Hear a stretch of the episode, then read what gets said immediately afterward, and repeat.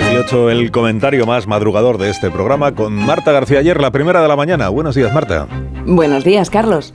El verano pasado pusieron en marcha un curioso concurso en Gotland, la isla más grande de Suecia, un concurso de jardinería. Los suecos se pusieron a competir por quién tenía el césped más feo. Ganaba el que estuviera más seco.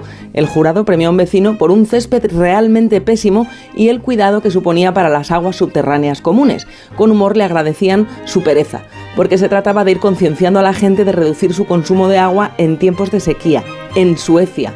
Y en Gotland no sé, pero en España desde luego lo de la sequía no es nuevo. Tampoco es nueva la falta de previsión. Cataluña acaba de decretar la emergencia ante la peor sequía, la peor desde que hay registros. Pero la sequía no es solo un fenómeno natural. La lluvia no depende de los gobiernos, es verdad, pero las inversiones en infraestructuras y en concienciar a la población sí y antes de apretar el botón rojo de la emergencia había muchas cosas que se podían haber hecho para prevenir en vez de confiar en que la solución cayera del cielo. El gobierno de la Generalitat, tanto este como los anteriores, podía haber dado más recursos en los últimos años para reparación fugas y mantenimiento a los municipios que ahora tienen que cortar el agua a sus vecinos. Podía haber puesto en funcionamiento más plantas desalinizadoras. De hecho, después de la grave sequía que sufrió hace 15 años Cataluña, se proyectaron muchas infraestructuras para futuras sequías. Se proyectaron desalinizadoras que no se terminaron de hacer. ¿Por qué?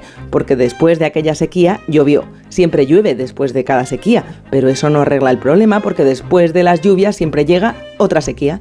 Las sequías se están volviendo más frecuentes y severas. Vamos a vivir en un país más cálido y con mucha menos agua de la que teníamos.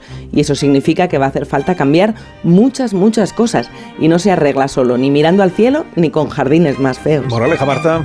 Al problema de la sequía hay que sumarle el de la miopía. 7 y 21 menos en Canarias. Esto es Onda Cero.